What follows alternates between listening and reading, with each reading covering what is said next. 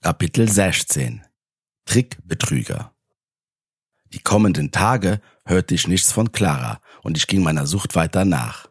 Mein neuester Treffer war eine attraktive junge Dame mit dem schönen Namen Esmeralda. Mit ihr wollte ich endlich mein erstes 0815 Date bei Kerzenlicht in einem netten Restaurant haben und es hatte wirklich geklappt. Wir saßen beim netten Italiener. Draußen war schon dunkel und das Licht drin war so richtig schön gedimmt. Es kam sogar etwas wie eine leicht romantische Stimmung auf. Esmeralda war wirklich sehr hübsch. Lange schwarzes Haar, smaragdgrüne Augen und eine Bombenfigur, die in ihrem sommerlichen engen schwarzen Kleid gut zur Geltung kam. Sie war 24 Jahre alt und arbeitete als Blumenverkäuferin. Optisch hatte ich bei meinen bisherigen Dates noch nicht daneben gegriffen. Auch wenn es hin und wieder doch sehr nervenaufreibend wurde, vom Aussehen her hat mir bisher alle meine Datingpartnerinnen gefallen. Esmeralda setzte dem noch einen drauf. Sie war sicherlich, was die Optik betraf, bis jetzt meine absolute Favoritin. Ich wusste, dass das auch sehr oberflächlich von mir war, aber so war es nun mal, und ich konnte damit leben. Esmeralda war keine Frau großer Worte, aber sie hatte ein bezauberndes Lächeln. Ich erzählte ihr von meinem neuen Studium, meinem Beschluss vom Land in die Großstadt zu ziehen, philosophierte über den Sinn der Liebe vor mich hin und zeigte ihr auch mein Tattoo. Sie lächelte mich an und nickte öfters zustimmend. Hin und wieder sagte sie auch etwas. Sie schien interessiert, aber hatte halt nicht so viel zu erzählen. Damit konnte ich leben. Endlich hatte ich ein ruhiges Date. Nachdem wir fertig gegessen und ich die Rechnung bezahlt hatte, schlenderten wir durch eine kleine nette Gasse, in der sich das italienische Restaurant befand. Es war eine sternenklare Nacht, wie so oft in diesem Sommer. Das Date war toll und vor allem entspannend. Doch ich hatte die Befürchtung, dass Esmeralda mich zwar interessant fand, aber ich nicht ganz in ihrer Liga mitspielen konnte, was die Optik betraf. Und die Optik ist nun mal beim Daten auch ein Kriterium, ob man das nun gut findet oder nicht. Auch wenn mein neuer Kurzhaarschnitt nicht das komplette Fiasko war, hatte ich mit längeren Haaren doch deutlich besser ausgesehen. Wir blieben kurz vor einer Schaufenstervitrine stehen. Die Lichter der Straßenlaternen spiegelten sich im Fenster und ich erkannte unsere beiden Umrisse. Esmeralda nahm meine Hand, das war so unerwartet für mich, dass ich meine Hand fast vor Schreck wieder zurückgezogen hätte, aber nur fast. Esmeralda sagte, was für ein schöner Abend mit dir. Endlich treffe ich mal einen Mann, der wirklich etwas zu erzählen hat. So smart. Das gefällt mir. Intelligenz finde ich anziehend. Ein Mann wie du kann sicher nicht nur gut reden, oder? Ich traute meinen Ohren fast nicht. War das etwa ein Traum oder eine virtuelle Scheinwelt, in die ich mich da verirrt hatte?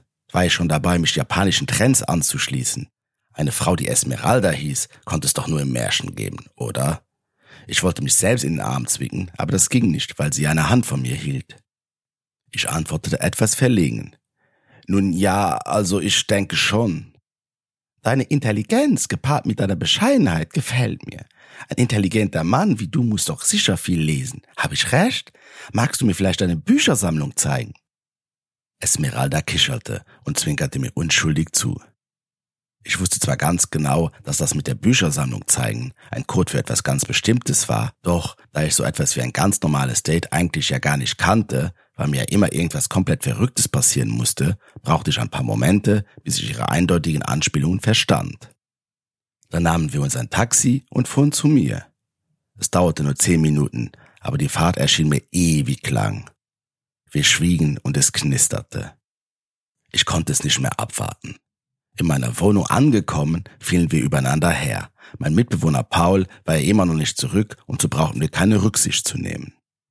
Wir schafften es nicht mal in mein Hochbett, was auch an sich nicht so ideal für wilde Geschichten war.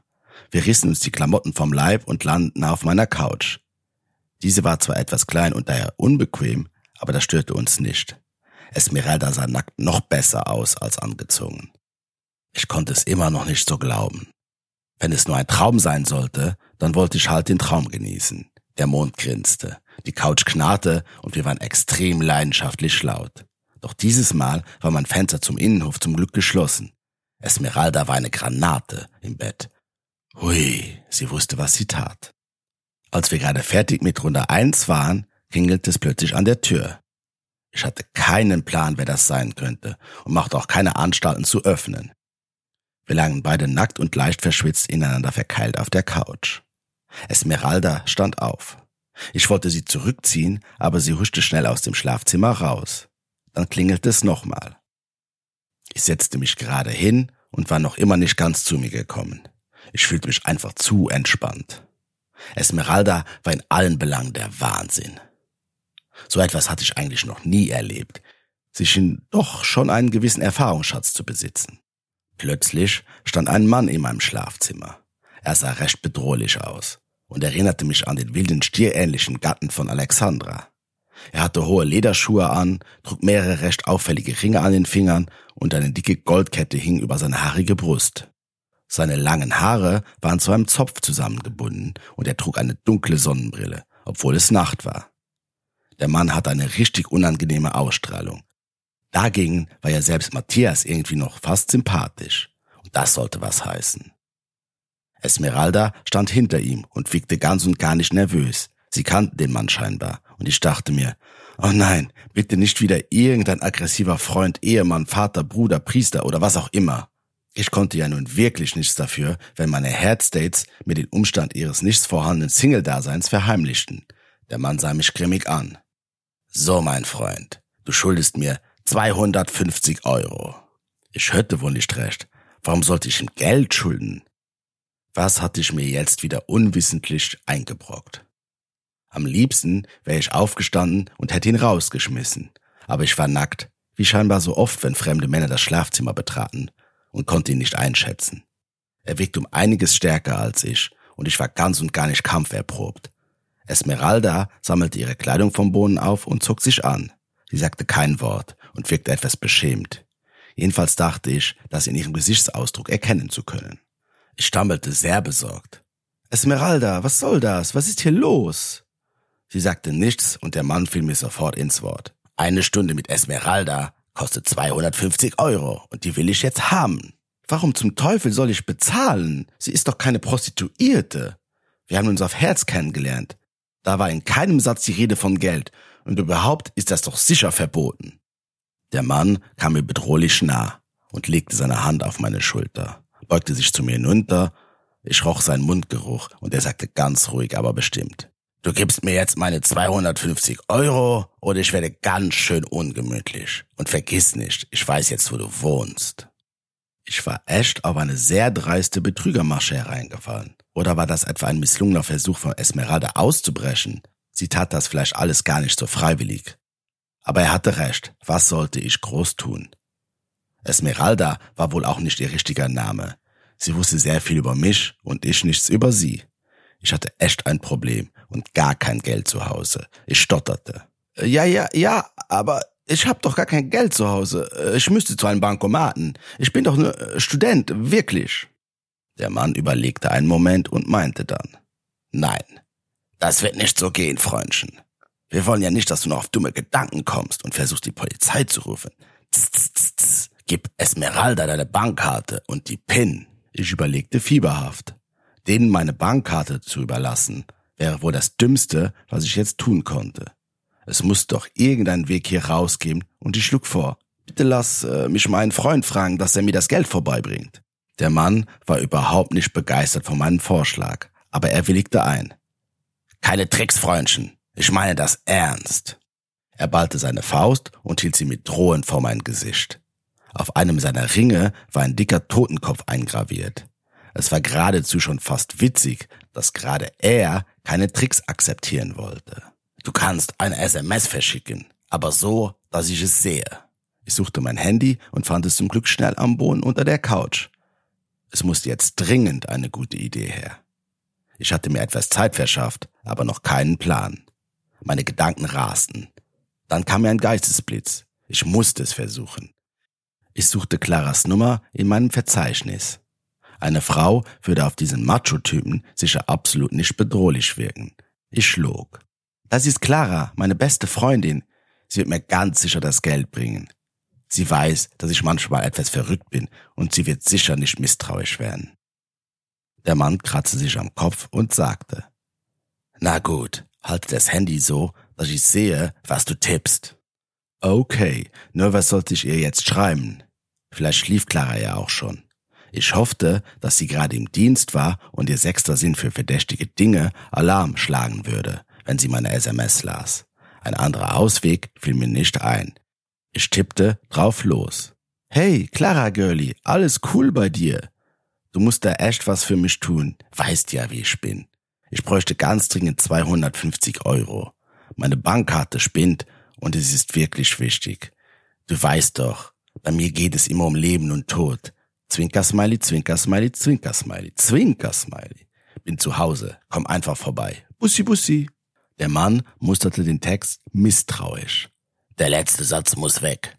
Ich antwortete. Wie? Der letzte Satz muss weg. Sie muss doch wissen, wo ich bin. Er grunzte grimmig. Nein, der mit den komischen Lachfiguren da. Ich widersprach. Nein, nein, der ist wichtig, der ist ironisch gemeint. Clara versteht das schon. Wir schreiben immer so. Ich biss mir auf die Zunge und hoffte inständig, dass er jetzt nicht mehr Nachrichten von uns lesen wollte. Aber, obwohl er recht knallhart wirkte, schien er nicht die allerhellste Laterne in dieser Nacht zu sein und akzeptierte meinen Einwand. Ich schickte die SMS los. Wir warteten 15 Minuten, der Mann schwieg und Esmeralda drückte nervös auf ihrem Handy herum. Ich hoffte inständig, dass Clara die Nachricht gelesen hatte und merkte, dass irgendwas nicht stimmen konnte. Wir kannten uns ja nicht gut, aber sie müsste schon einschätzen können, dass die Nachricht verdächtig klang. Vielleicht dachte sie sich auch einfach nur, ich wäre wieder betrunken oder sonst was. Aber was blieb mir übrig? Die Zeit verging quälend langsam. Doch ich durfte mich wenigstens wieder anziehen. Clara hatte nicht geantwortet. Was aber nicht unbedingt schlecht war, weil sonst wäre mein Plan vielleicht schon direkt aufgeflogen. Doch dann, wie aus dem Nichts klingelte es wieder an der Tür. Ich betete innerlich, dass es Clara wäre und sie mich retten kommen würde. Der Mann schickte Esmeralda zur Tür. Es war tatsächlich Clara, zusammen mit ihrem Kollegen. Sie war im Dienst und hatte mein SMS richtig gedeutet. Sie sah den Mann in meinem Zimmer stehen und sprang mit einem Satz durch die Wohnungstür. Der Kollege hielt Esmeralda fest, die weglaufen wollte. Der Mann schnaubte vor Wut, als er merkte, dass ich ihn reingelegt hatte und packte mich an der Gurgel. Ich bekam keine Luft mehr und spürte einen heftigen Faustschlag und war für einen Moment ausgenockt. Ich lag am Boden und Clara versetzte ihm einen so heftigen Karatekick zwischen seine Beine, dass er einknickte und umfiel. Jetzt lag er mit schmerzverzerrtem Gesicht neben mir. Dann schmiss sie sich todesmutig auf ihn, und bevor er verstehen konnte, wie ihm geschah, klickten die Handschellen. Ich rang nach Luft und erklärte Clara die ganze Situation. Es war mir schon etwas peinlich, Clara alles im Detail erzählen zu müssen. Aber sie hatte mich gerettet. Und das war es dann im Endeffekt wohl doch wert. Clara sollte über mich denken, was sie wollte. Hauptsache, ich kam aus der Nummer wieder heil raus. Mein Kopf hämmerte und ich hatte ein blaues Auge, aber sonst war ich okay. Der Mann und Esmeralda wurden beide mit aufs Revier genommen. Clara meinte, dass die Betrüger heute immer schlimmer werden und dass man nirgends mehr sicher sein konnte. Hannes, vielleicht solltest du in Zukunft deine Headstates überdenken. Das ist dir ein Wahnsinn. Da hast du echt noch einmal Glück gehabt. Ich muss dich jetzt aufs Revier bringen. Kommst du mit wegen der Aussage?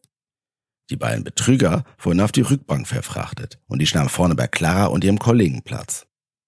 Dann fuhren wir aufs Polizeirevier, wo man mich schon wie einen alten Bekannten begrüßte. Unterwegs drohte mir der Mann mehrmals und ich konnte nicht so ganz beruhigt sein. Clara wies ihn dann mit scharfer Stimme zurecht und er verstummte irgendwann widerwillig.